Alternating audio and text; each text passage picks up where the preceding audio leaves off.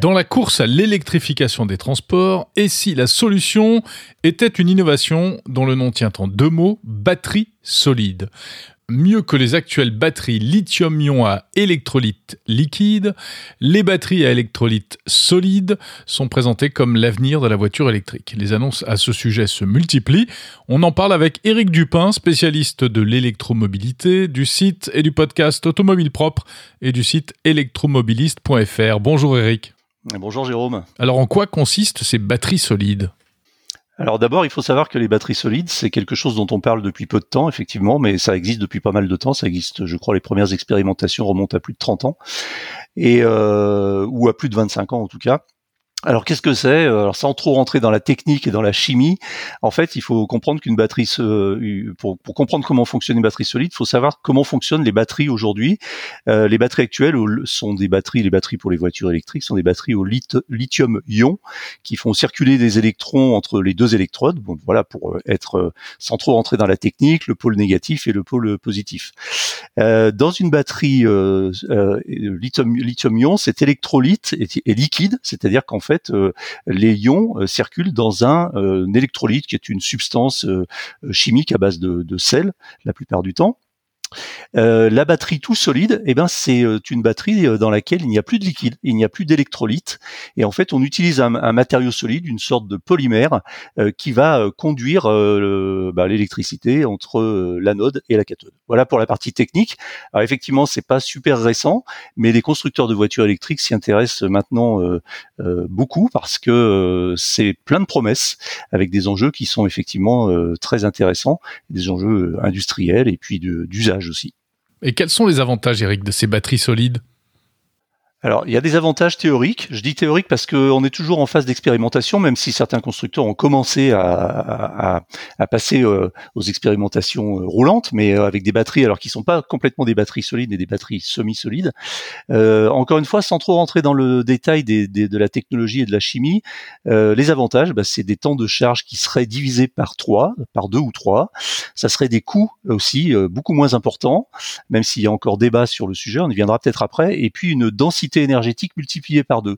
Ça veut dire quoi? Ça veut dire qu'une une batterie euh, solide euh, pourrait euh, proposer une autonomie pratiquement du double d'une batterie lithium-ion à densité et à masse et à poids et à encombrement égal. Donc là, on imagine bien que ça serait un progrès très important puisque une batterie du poids de, de celle qui équipe aujourd'hui les voitures actuelles qui font en moyenne 4 à 500 km d'autonomie pour les meilleures pourrait passer à une autonomie proche des 1000 km. Et il y a également des avantages en, matière de sécurité. Hein. Ouais, complètement. Il y a des avantages en termes de sécurité puisqu'on sait que les batteries actuelles au, lithium-ion euh, ont parfois des risques d'emballement thermique. On le connaît. On a eu plein d'exemples de batteries qui se sont euh, qui se sont enflammées, euh, qui ont pris feu, avec des départs de feu, que ce soit dans les téléphones ou dans les plus gênants dans, dans des voitures. Avec avec les batteries solides, il n'y aurait plus ce risque puisque la, le polymère solide n'aurait pas de risque d'inflammation. Alors, en ce qui concerne l'industrie, où est-ce qu'on en est? On sait que des constructeurs, donc, commencent à s'y intéresser vraiment. Oui, alors euh, bah, les constructeurs commencent à, s'y mettre, à se pencher sérieusement sur la question. Alors en fait, c'est plutôt arrivé par l'innovation euh, des startups. C'est-à-dire qu'il y a euh, plusieurs startups aujourd'hui qui se sont mobilisées sur le sujet de la batterie solide et qui sont déjà très en avance sur le sujet.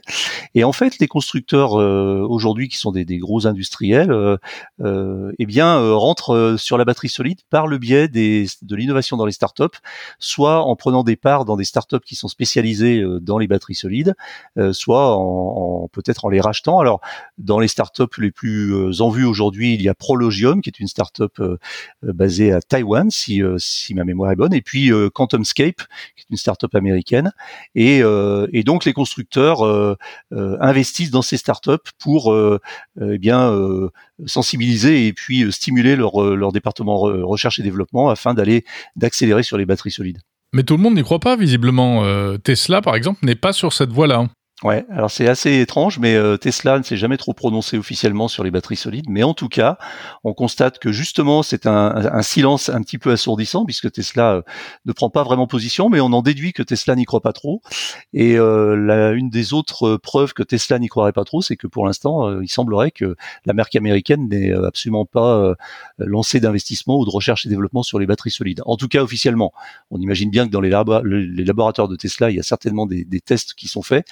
Mais en tout cas, euh, Tesla semble plutôt vouloir euh, investir dans sa technologie des batteries 4680, qui sont des batteries euh, un petit peu plus grosses et proposant jusqu'à 16% de densité énergétique supplémentaire. Donc en fait, voilà, Tesla continue un peu à tracer son sillon, à suivre sa propre voie. espérons pour eux que ça ne soit pas le début d'un déclin ou d'une prise de retard sur sur les, les enjeux autour de la batterie solide. Éric Dupin, ça veut dire qu'avec euh, ces batteries solides, on aurait euh, sans doute moins besoin de, euh, de lithium, hein, cet or blanc, hein, comme on l'appelle, après lequel tout le monde court aujourd'hui euh, oui, alors euh, effectivement, on aura moins besoin de lithium, mais on aura toujours besoin euh, de matériaux spécifiques pour les batteries solides. Alors, je ne suis pas spécialiste à ce point de la chimie pour pouvoir, comme ça, parler des, enjeux énergétiques, mais en tout cas, effectivement, ça libérerait probablement les constructeurs et puis ben, les enjeux environnementaux de ce besoin impérieux qu'on a aujourd'hui de lithium pour nourrir les batteries des voitures électriques, entre autres. Alors, est-ce qu'on sait un peu où en sont les Européens dans cette course à la batterie solide? Alors ils s'y intéressent, ils regardent. Euh, je crois que le groupe Stellantis regarde ça de près, a même investi. Ce qui est assez marrant d'ailleurs, c'est que l'un des premiers utilisateurs et l'un des premiers, euh, euh oui, euh, metteurs au point des, batteries solides, c'est Bolloré avec sa Blue Car, qui est une voiture alimentée à la batterie solide, mais qui pose des problèmes parce que c'était, ils étaient un petit peu en avance et la, voiture n'est pas complètement, la, technologie n'est pas complètement au point, c'est ce qu'on disait tout à l'heure, et ce sont des voitures qui ont besoin d'être branchées en permanence pour garder les batteries en température sinon celle-ci se, décharge complètement très vite. Donc ça prouve qu'il y a encore, euh, encore un petit peu loin de la coupe aux lèvres et que cette technologie euh, très prometteuse n'est pas totalement au point. Et c'est la raison pour laquelle euh, les constructeurs visent plutôt un horizon 2025, 2028 pour Nissan, voire 2030 pour les autres. Merci beaucoup Éric Dupin, spécialiste de l'électromobilité que l'on retrouve donc sur le site et dans le podcast Automobile Propre et également sur le site électromobiliste.fr.